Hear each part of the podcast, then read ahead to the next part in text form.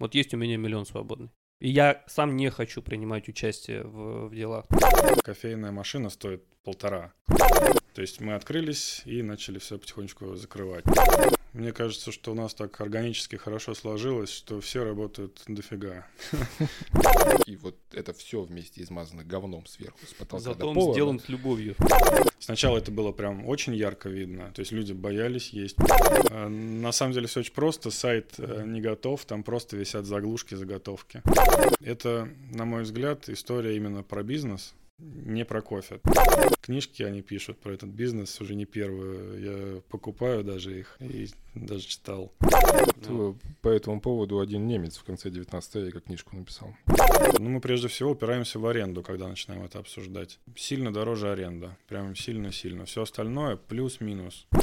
Классный ответ. Слушай, по-моему, первый, кто за все это время ответил, ответил именно так красиво.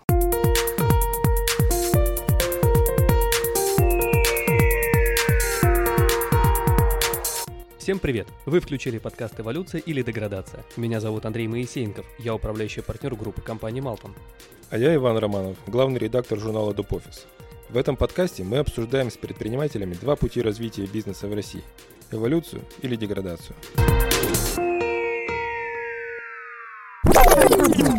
А в гостях у нас сегодня Антон Коротков, один из основателей сети кофеен 1554. Сейчас эта сеть э, состоит из э, четырех кофеен, да? две э, в Калуге, две в Москве. Была еще попытка открыть одну в Будапеште. Вот об этом мы сегодня и поговорим. Да, все верно. Здравствуйте. Антон, вот ты, получается, совладелец сети кофеин. Этот бизнес сделал тебя богатым? А, Ну, все относительно в этом мире.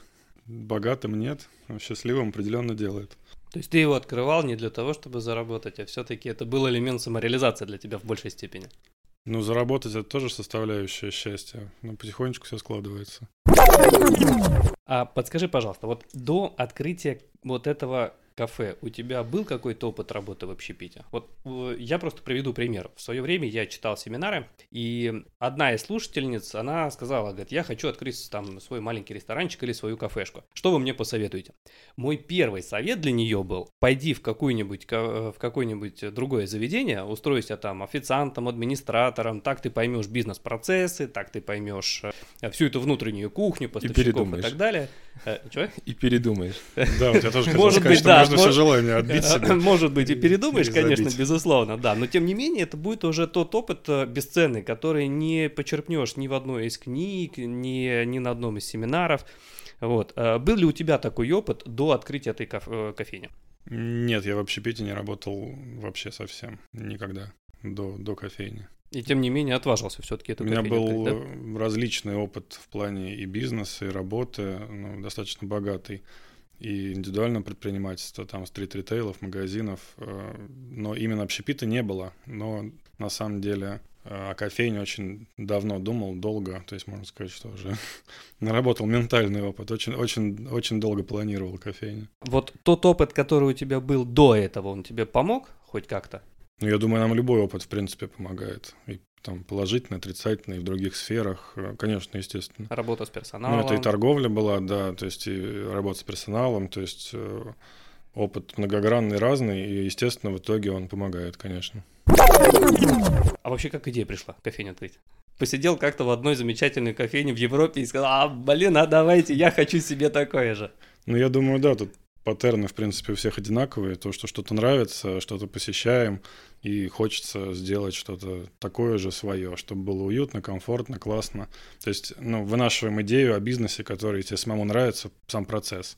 Примерно так. Ну, а глубинная мотивация это все-таки деньги или э, что-то для души хотелось? Ну, естественно, это комплексно. То есть э, для души без денег, наверное, сложно реализовать, если нет других источников дохода. Что первичней? Первичные. Первичные. Ну, мне кажется, эти весы все время болтаются. Ну, хотелось просто, чтобы вот был для души, но при этом, чтобы бабки приносила. Конечно, ну, естественно. Ну, такой пасси- пассивный доход. А, Нет, ну, кофейня, кстати, не относится к пассивному доходу. Ну, а ты ожидал пассивный доход или нет? А, Можно сказать, что а, когда, естественно, я только планировал и мечтал, естественно, были иллюзии, что занятости и вовлеченности чуть меньше. То есть э, раз, различных оперативных вопросов чуть меньше, и можно отладить процессы так, чтобы все шло самостоятельно и получать с этого деньги и удовольствие, соответственно. Но по факту вот мы работаем уже 6 лет, и отступить от этого бизнеса, отойти в сторону хотя бы чуть-чуть, мне кажется, ну это нереально. Надо всегда быть в процессе. Ты рассчитывал на такой непыльный доход, да? Ну, мы все, как все, все рассчитываем всегда на непыльный доход, особенно когда смотрим издалека. Ну, у тебя, получается, есть э, компаньон, да, вместе с которым ты открывал бизнес, Владимир? Да, у меня есть партнер. Вот, хотя его он в соцсетях все время почему-то как Овка. Почему? А, мне кажется, он себя очень давно так называет. Э, то есть вы с ним познакомились э, почти случайно, да, насколько я знаю? Наш, нас познакомил наш э, общий товарищ, друг Виталий Сердунич. Я правильно понимаю, что ты начал бизнес с человеком, которого, в общем, плохо знаешь? Ну, до бизнеса мы были знакомы недолго, да. Мы, конечно, общались, долго обсуждали, близкого знакомства не было. А какие качества вот в нем ты заметил, что ты начал ему доверять, что типа да, вот с этим человеком я буду бизнес делать? У э, Владимира был очень хороший опыт на тот момент, э, когда мы познакомились. Он работал э, в тогда большой сети кофеин, московская сеть, серьезная, с качественным кофе, с крутым оборудованием и с хорошей концепцией. Он был там бариста, потом он был тренером, то есть он учил людей. И, собственно, вот этот опыт он очень, естественно, сильно привлек. А обязанности между собой вы как делите в партнерстве? У нас все достаточно просто. Я занимаюсь Калугой, Владимир занимается Москвой. А до того, как Москва появилась, вы распределяли между собой? Ну, потому что это один из самых больших камней, э, камней преткновения э, в любом партнерском бизнесе. Э, кто что делает, да, и какие решения, кто имеет право принимать. Вот. Вы как-то в самом начале договаривались? Ну, всегда, естественно, нужно договариваться на берегу до плавания. Договаривались в начале, да. И, э, в принципе, мы коллективно решаем какие-то вопросы. Ну, вас же двое. А если мнения разделились? Вдвоем. Ладно, трое. Э, там Ча... есть независимый арбитр. А если мнения разделились? Часто что-то мы решаем с привлечением ребят, э, персонала. У нас ребята работают уже очень давно, принимают непосредственно решения в некоторых вопросах. То есть э, в составлении там, возможно, сезонного меню, в каких-то организационных вопросах часто мы решаем. Пример какой-нибудь приведи, когда коллектив решал. А, сейчас скажу. Ну, можно привести решение пандемийных различных вопросов, такое было всем тяжело. Мы собирались, решали, как будем работать, а, как, ну, открываем двери, не открываем двери, работаем через окно, кто хочет работать, кто боится работать, кто хочет там изолироваться. То есть, ну, естественно, это без какого-либо принудительного было. Что оставляем, что выводим из меню временно. Все эти вопросы решались э, коллективно с ребятами.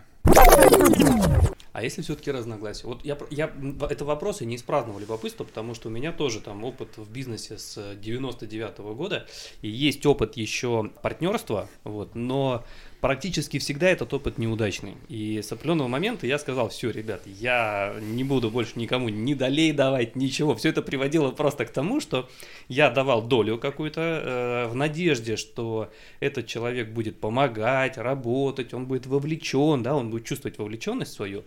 Вот. А в итоге получалось так, что человек просто в конце квартала приходил и говорил, ну, и где мои деньги? Где моя прибыль? Я говорю, ну, блин, сорян, слушай, я тут работал, я пахал три месяца, а ты просто на прибыль рассчитываешь. Он говорит, ну, у меня же доля. Вот, и я после этого зарекся, все, я больше никому там долей не отдаю, работаю сам, э, ну и, соответственно, ты можешь давать мотивацию какую-то, да, своим коллегам, своим сотрудникам, если ты кого-то привлекаешь, ты говоришь, да, окей, процент от выручки не вопрос. Вот, но доля все-таки это такая штука, которая прям вот для меня это такой священный граль. Поэтому я говорю, у меня вопросы не из праздного любопытства, как выстраивается вот в вашем э, э, тандеме вот это партнерство, как распределяются вот эти решения, которые, и если были, были ли у вас разногласия, самое главное, да, и как вы их решали? Ну, каких-то прям таких э, жестких, критических разногласий я сейчас не могу вспомнить такого, чтобы было прям принципиально что-то, какие-то контры нет, такого не было. Ну, а так, чтобы ты работаешь больше, я работаю меньше там и так далее. То есть вот, вот, вот здесь вот этого не было никогда? А, нет. Мне кажется, что у нас так органически хорошо сложилось, что все работают дофига. Все работают много, работ хватает всем абсолютно. И такого, что кто-то больше, кто-то меньше, нет. Мы так, честно, вот за 6 лет мы не делили этот вопрос. А как принималось решение по развитию сети? Почему вы вообще приняли решение именно сеть развивать? Я бы не назвал нашу кофейню сетью. Ну подожди, сколько сейчас у вас? Все-таки такой проект, э, когда каждая кофейня отличается от предыдущей, они все разные. Стараемся все-таки делать такой ну, инди-проект, не, не штамповать похожие заведения. Разные концепции, разный дизайн. Меню Калуга Москва тоже частично отличается, ну, особенно еда. Неизменно только кофе, обучение ребят, персонала, ну, и общее такое, как сказать, общее видение, общее понимание кофейного продукта, он везде неизменно. А ну, так а э, сколько точек можно сейчас? было бы даже по-разному называть кофейни, и никто бы не заметил в них какого-то сходства, я думаю. Сейчас четыре, сейчас две в Калуге и две в Москве. И вот по поводу открытия все-таки новых точек, как принималось решение? Опять же, основная мотивация. Вам стало тесно на одной точке? Э, тоже каждый раз э, по-разному. Мы Э, не занимаемся какими-то такими супер изысканиями, то есть ищем место, мониторим. Это все происходит в таком свободном процессе, то есть что-то подворачивается. Допустим, как открыли мы здесь кофейню на Суворова, 77, освободилось помещение в Rock'n'Roll, которое ребята там занимали очень долгое время, оно было популярное, оно было классное, само кафе было классное и мы знакомы, собственно, с организаторами рок-н-ролла. И подумали, посмотрели, что вот э, хорошее место, э, из-под хорошего проекта освободилось, и можно было бы занять. Вот так. Успешно? Относительно да, относительно потому что этому, этой кофейне досталось очень тяжелое время на развитие. Мы открылись прямо перед пандемией, то есть мы открылись и начали все потихонечку закрывать. И мы там работали тоже через окно, частично закрытые были, стояли, э, договаривались с собственниками, чтобы нам аренду снизили. А ребят там старались поддержать. Короче, было э, прямо вот сразу после открытия был, были объективно такие причины, чтобы было тяжело. Но, как видите, мы работаем. Ну а к слову, вот к этим э, пандемийным условиям вы уже успели приспособиться? Или все равно еще вот чувствуется, что э, вот этот э, остаточные явления какие-то, что меньше народу, чем планировали? Ну, а, естественно, остаточные явления, они неизбежны. Поменялась немножко ну, манера поведения гостей, допустим, в сторону take-away, то есть больше стали брать с собой, меньше сидеть, допустим, завтракать в кафе. Сначала это было прям очень ярко видно, то есть люди боялись есть, прям мы это помним. У нас раньше в меню был омлет, яичница и так далее, и мы прям испытывали трудности с этим вопросом. То, что люди ну, боялись э, как-то контактировать с едой внутри помещений, это прям было сильно заметно. Сейчас полегче. Сейчас полегче, да, но вот сдвиг в сторону кофе с собой э, все равно присутствует, мне кажется, да, он есть. Да мне кажется, для рестораторов это даже выгоднее. Они посадочные места не, не, не заняты. Но мы там смещаемся в другую как бы область конкуренции. Слушай, а завтраки вообще популярны? Если они пользовались спросом у вас? К вам реально приходили каждое утро люди такие завтракали? Завтраки пользовались спросом хорошим. Да, мы прям у нас была э, отдельный был отдельный контингент гостей, которые приходили прям на завтраки к нам, некоторые каждый день. И завтраки были очень, очень активным временем, да. А что, а что тебя смущает в завтраках? Не знаю, ну как бы мне как-то э, выйти из дома не поев. Странно, я ну, настолько привык к дому завтракать. Мы даже подстраивались под э, пожелания гостей во время завтраков. Мы смещали э, время работы. Мы начинали раньше работать из-за того, что мы сначала работали с 9, и большое количество гостей говорили, мы идем на работу к 9, и вот хотели бы у вас завтракать. Да, мы... завтрак к 9 поздновато. Да, давайте вы будете раньше открываться, мы будем приходить, есть вас и идти на работу. И мы мы работаем вот уже, ну, уже много лет, вначале было с 8 часов. Окей, давай вернемся еще раз к э, вопросу именно сети. У вас на сайте я нашел раздел франшиза. А, это была у вас какая-то идея по развитию сети, которую вы не довели до конца, или что, что это было? А, на самом деле все очень просто. Сайт э, не готов, там просто висят заглушки, заготовки. Сайт э, пустой, там а вообще просто какие-то паттерны висят, никак не относятся к нам. Франшиза, я считаю, что это отдельный бизнес, его надо развивать с отдельной командой, упаковывать, и это не про нас. То есть мы не можем одновременно заниматься и кофейнями, и франшизой этих кофеин. То есть вы вообще не планируете развивать франшизу, и вы оставили эту идею? На данный момент нет, потому что мы, у нас на самом деле этой идеи не было. Франшиза на сайте висит э, просто с заготовки сайта купленной. И, там, э, там был такой пункт, убрать забыли, да? Да, да, да, там много чего еще не убрано. На самом деле сайт еще не готов. Он просто на домене ну, висит, его допиливают. Ну, а если сейчас вот кто-нибудь такой зайдет, посмотрит, я хочу, ребят, у вас раздел не работает, но я франшизу Я готов уже на франшизу. А, Продадите? Не, ну у вас правда, у вас уже хорошо получается, уже четыре успешных проекта, почему нет? Мне кажется, что франшизой заниматься сложно. Сложно контролировать э, качество, сложно отвечать полностью за своих партнеров. То есть э, будут приходить э, в случае каких-то косяков, будут приходить претензии к бренду. То есть нужна супер команда там поддержки профессионалов, которые будут все это контролировать, все эти запросы удовлетворять, исправлять, выезжать на места, э, тренировать. Э, в общем, это, мне кажется, про кофе можно забыть. То есть это будет э, работа над франшизой. А как ты относишься к сети кофеин Coffee Like? Coffee Like. Я, если честно, никак к ним не отношусь. Я помню, что у нас э, были ребята занимались, потом они стали кофе-хабом, по-моему. Угу. Я помню, что были такие кофейни в Калуге. Я думаю, что она, наверное, существует до сих пор. В Калуге, по-моему, больше их нет. Где-то я, по-моему, встречал. Никак не отношусь. Ну, это, это, это сетка такая, которая по России в целом. И э, есть абсолютно неоднозначные мнения о ее успешности. Да? Кто-то говорил, да, окей, это круто, потому что мне ничего не нужно было делать, мне дали все бизнес-процессы, мне дали э, поставщика кофе, мне э, дали, где мебель купить и так далее, и так далее. И говорит, вау, все круто. А кто-то, наоборот, э, если почитать отзывы о ней, да, кто-то говорил, что мне навязали поставщика кофе, хотя я хотел бы в другом месте закупаться.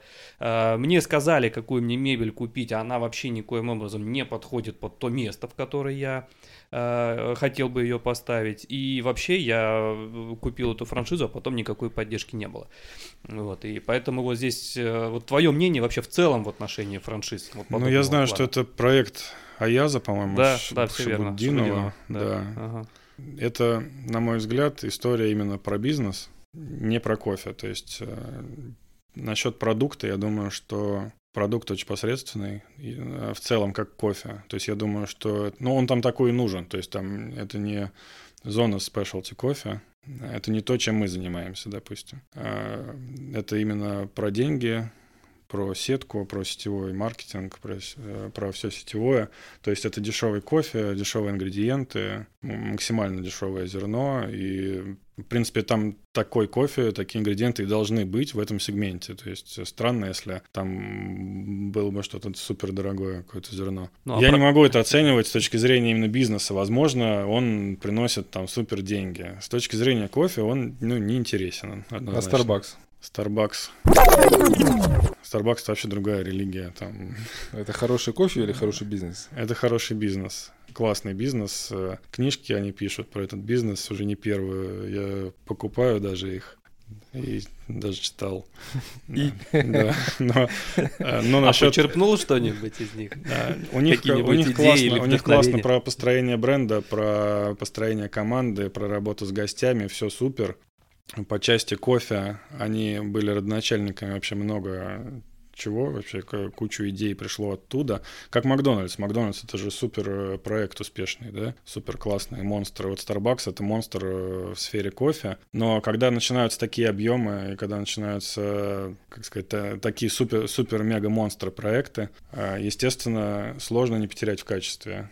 То есть качество кофейни в сфере ну, в среде specialty кофе предполагает что-то крафтовое.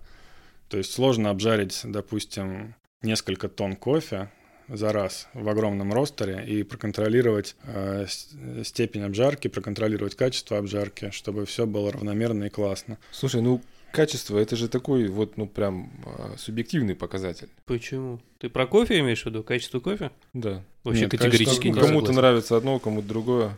Нет, качество кофе в целом это ну, очень объективный показатель. Есть э, профессионалы, которые занимаются оценкой. То есть есть кугрейдеры, которые оценивают зерно, есть биржи, на Ну, которые и, торгуется и зерно. есть там, ну, миллионов 80 россиян, которые пьют растворимый. И нормально. Ну, Значит, естественно. как значит бы- это кофейня не для них. И еще И больше всё. американцев, Да. которые пьют Starbucks. э, И, и окей, это все работает. Разные сегменты.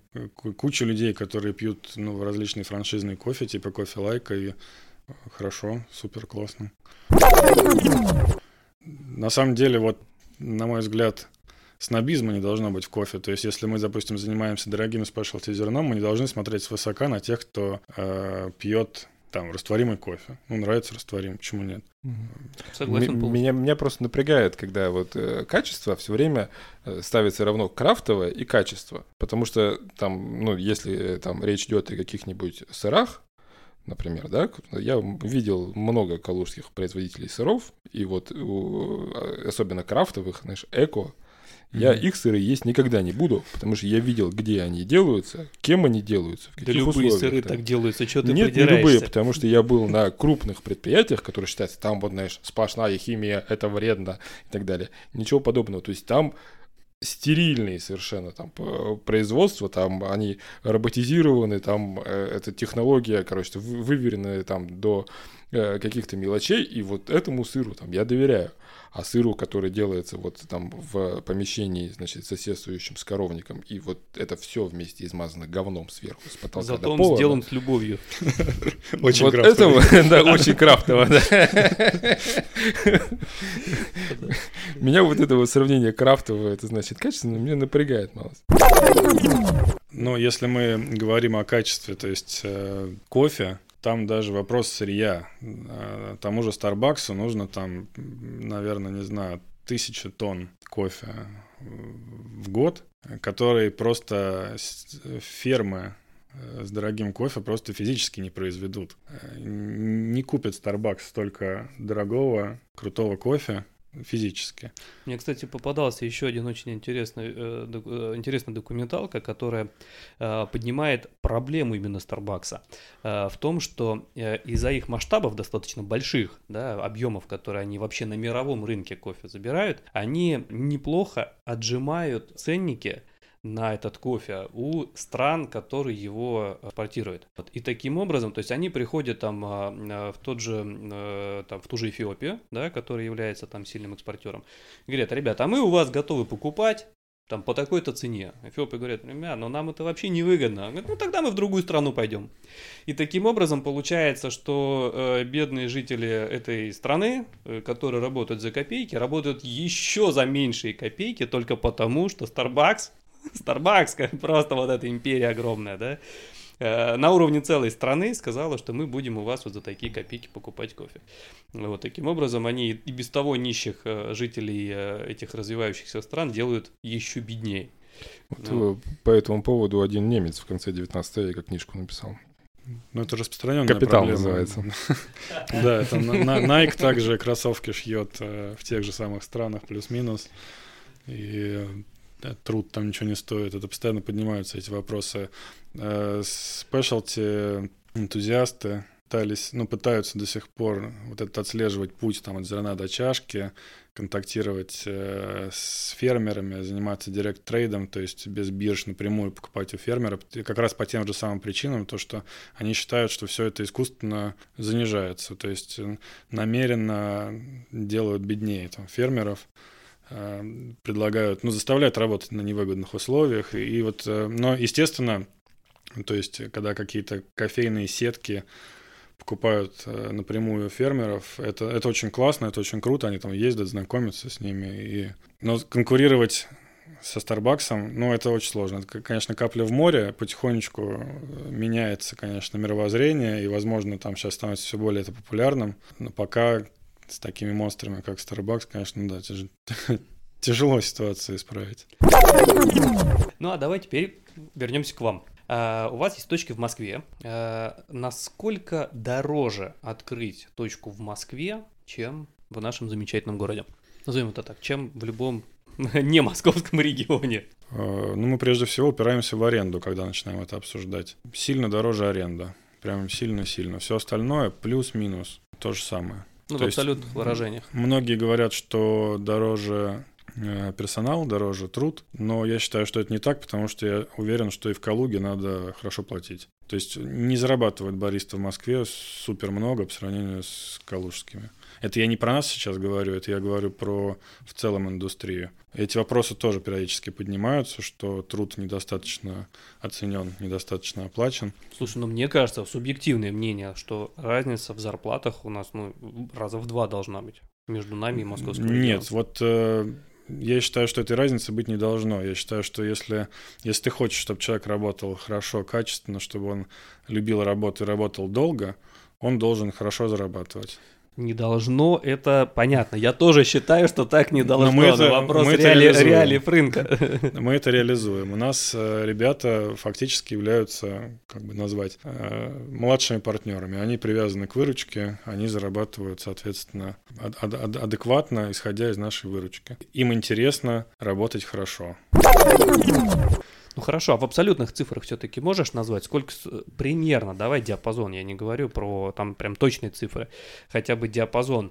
Сколько стоит открыть сейчас в среднем точку э, в Калуге и сколько стоит примерно в Москве? Я могу сказать по аренде, что зачастую это разница э, на таких ну, средних местах. То есть, естественно, мы не берем какой-то там суперцентр, э, не знаю, Китай-город какой-нибудь. Раза в четыре, наверное, дороже ставка по аренде. И она очень сильно влияет, соответственно, на успех проекта. А за миллион в Калуге можно открыть точку? Вот есть у меня миллион свободный. И я сам не хочу принимать участие в, в делах. То есть на- нанять человека, который будет помогать мне в этом вопросе. Вот у меня свободный миллион.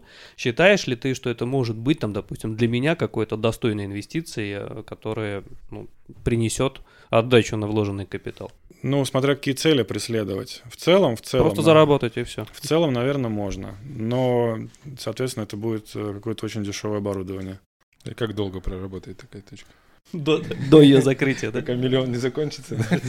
Тут все это такое гадание, очень сложно предугадать на самом деле. Э, но сейчас, э, если мы говорим о хорошем оборудовании, кофейная машина стоит полтора, Миллиона. да, без кофемолки, без ничего. А Вау. там еще нужно очень много всего поставить, чтобы э, Это вот что-то вроде Марзока, да, вот этой? Ну да, чтобы стабильно долго давать качественный продукт, а, нужно хорошее оборудование. То есть от этого сложно куда-либо уйти.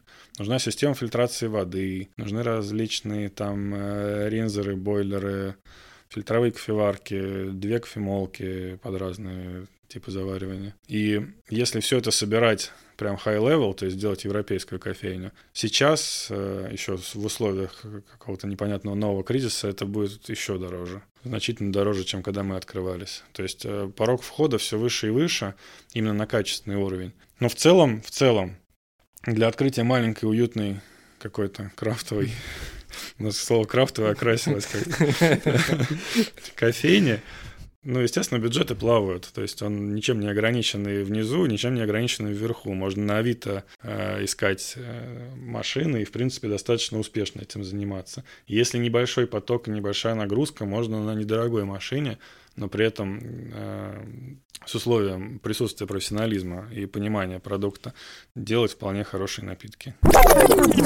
А проверки где проще проходить? Всяких там вот проверяющих инстанций в Москве или в Калуге? А, У меня сложилось такое впечатление, что в Москве, наверное, слишком много проектов. Мы, наверное, там слишком маленькие. Там никто не трепал нас. А здесь, в принципе, нас только ленивый не трогал. То есть здесь мы со всеми взаимодействовали. Со всеми взаимодействовали, кстати, могу сказать, конструктивно, не конфликтно. Но общались вообще со всеми уже инстанциями. В Москве просто дают подрасти. Наверное, выращивали. Потом да. приходится Выра- забирать. Выращивали, да. Какой кофе покупать в офис? Вот нужно в кабинете там одному-двум людям кофеин в течение дня нужен. Вот как э, максимально дешево и сердито организовать себе вот доставку кофеина в организм? Я в этих случаях всегда советую капельные кофеварки. Самый простой энергонезатратный способ сделать себе вкусный кофе дома в офисе, на мой взгляд, это капельная кофеварка. Еще проще, там, френч пресс, допустим. А правда, что в растворимом кофе кофеина нет? Есть, неправда. Можно это прям следственный эксперимент провести. Много-много кофе выпить, он торкнет. Зависимость. Там еще и немало должна быть кофеина, потому что робуста присутствует. В робусте больше кофеина. Э, У тебя есть какая-нибудь зависимость от кофе? Эмоциональная точно уже. Ну, а физическая, то есть ты там день не попьешь, башка болит. Нет, физической нет. Я стараюсь не жестить, естественно. Не могу сказать, что я чувствую какую-то супер привязанность. Но я пью кофе каждый день. Стараюсь делать это утром, естественно, не вечером, не на ночь. И не по пять чашек. Всего четыре. Да. Почему у нас э, в России чайные так не развиты, как кофейни? А это разве только в России? Мне, мне кажется, это вообще свойственно, наверное, любой культуре. Да, это сейчас э, в целом в целом по миру чайные далеко не так развиты. Там чаю даже сейчас предрекали вот третью волну популярности, что он будет как новым кофе, но пока мы это не увидим, в это не поверим. Вообще чай очень классный продукт. Я знаю, что у нас есть такие чайные амбассадоры. Колбасинов, допустим, человек, который делал э, кофейный проект в Туле. Он сейчас занимается чаем. У него проект «Нитка», и вот он делает в Москве очень крутые чайные, исключительно с чаем. Различные там способы заваривания чая меняет, тоже прогоняет его через кофеварки, там фильтровые, через всякие штуки такие. Ну, в общем, чаем заморачивается, покупает дорогой крутой чай, делает это очень классно, красиво. Советую, кстати, посмотреть. э, Вот проект «Нитка» называется «Нитка Ти». Ну а в целом, э, в кофейном бизнесе ты не разочаровался за эти годы? Нет, не разочаровался. Мне по-прежнему нравится этим заниматься. Я А- на самом деле сам рад. Куда дальше? Куда дальше хотелось бы пойти? То есть вы будете развиваться в сторону э, сети какой-то. Ну, по франшизе более-менее понятно, наверное, это не ваша история, да, судя по всему. Или все-таки, может быть, задумаетесь о франшизе. У тебя дальше какие планы? Я не думаю, что это будет франшиза. Не лежит душа к этому. Крафтовые кофейни? Да, вот ближе, наверное, к крафтовым кофейням. И мне кажется, что интересно делать какие-то новые проекты. Полноценный ресторан или все-таки кофейни дальше? Мне нравится работать с кофе, и мне нравятся места ну, небольшого формата, возможно, различные там гастробары, ну, кофейни, просто бары крафтовые. Мне кажется, интересно, ну, если прям про развитие говорить, интересно делать э, разные проекты, которые друг от друга отличаются, чем, допустим, плодить под копирку там одно и то же. Но в любом случае это будет общепит. Я думаю, что пока да, мне нравится. Наш подкаст уже потихонечку подходит к концу, и осталась самая интересная, наверное, самая такая ожидаемая часть, это короткий, короткий блиц-опрос. Э, Я задаю буквально 7 вопросов и жду такой прям короткий, емкий ответ. Итак, Антон, оперативная работа или стратегия? Оперативная работа. Цель или путь к цели? Путь. Что для тебя в бизнесе важнее, обложка или качество? Качество. На первом месте семья или работа? Семья, конечно. Власть или деньги? Деньги. Самое главное в жизни – это... Любовь. И последний классный ответ. Слушай, по-моему, первый, кто за все это время ответил, ответил именно так красиво про самое главное в жизни. И последний, э, седьмой вопрос, но, скорее всего, наиболее полюбившийся нашим слушателям. Что ты готов подарить первым трем нашим слушателям, которые тебе позвонят или напишут после выхода нашего подкаста? Я думаю, давайте подарим им кофе, напитки в кофейнях. Мгм, Замечательная чашка кофе. Может быть, даже в твоей компании. С радостью. Замечательно. Друзья, я напоминаю, что для этого вам нужно будет э, написать Антону в социальных сетях. Ссылку мы обязательно прикрепим к описанию этого подкаста. Звоните, пишите нам. И спасибо, что дослушали до конца.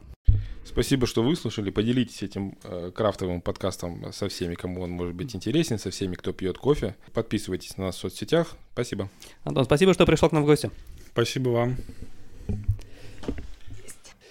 Вот я седьмого вопроса ни разу не слышала. Я слышала ваш подкаст. А, ну, он, он, во-первых, всегда есть. Мы, мы- мы- там, мы кстати, увидели человека, который слушает.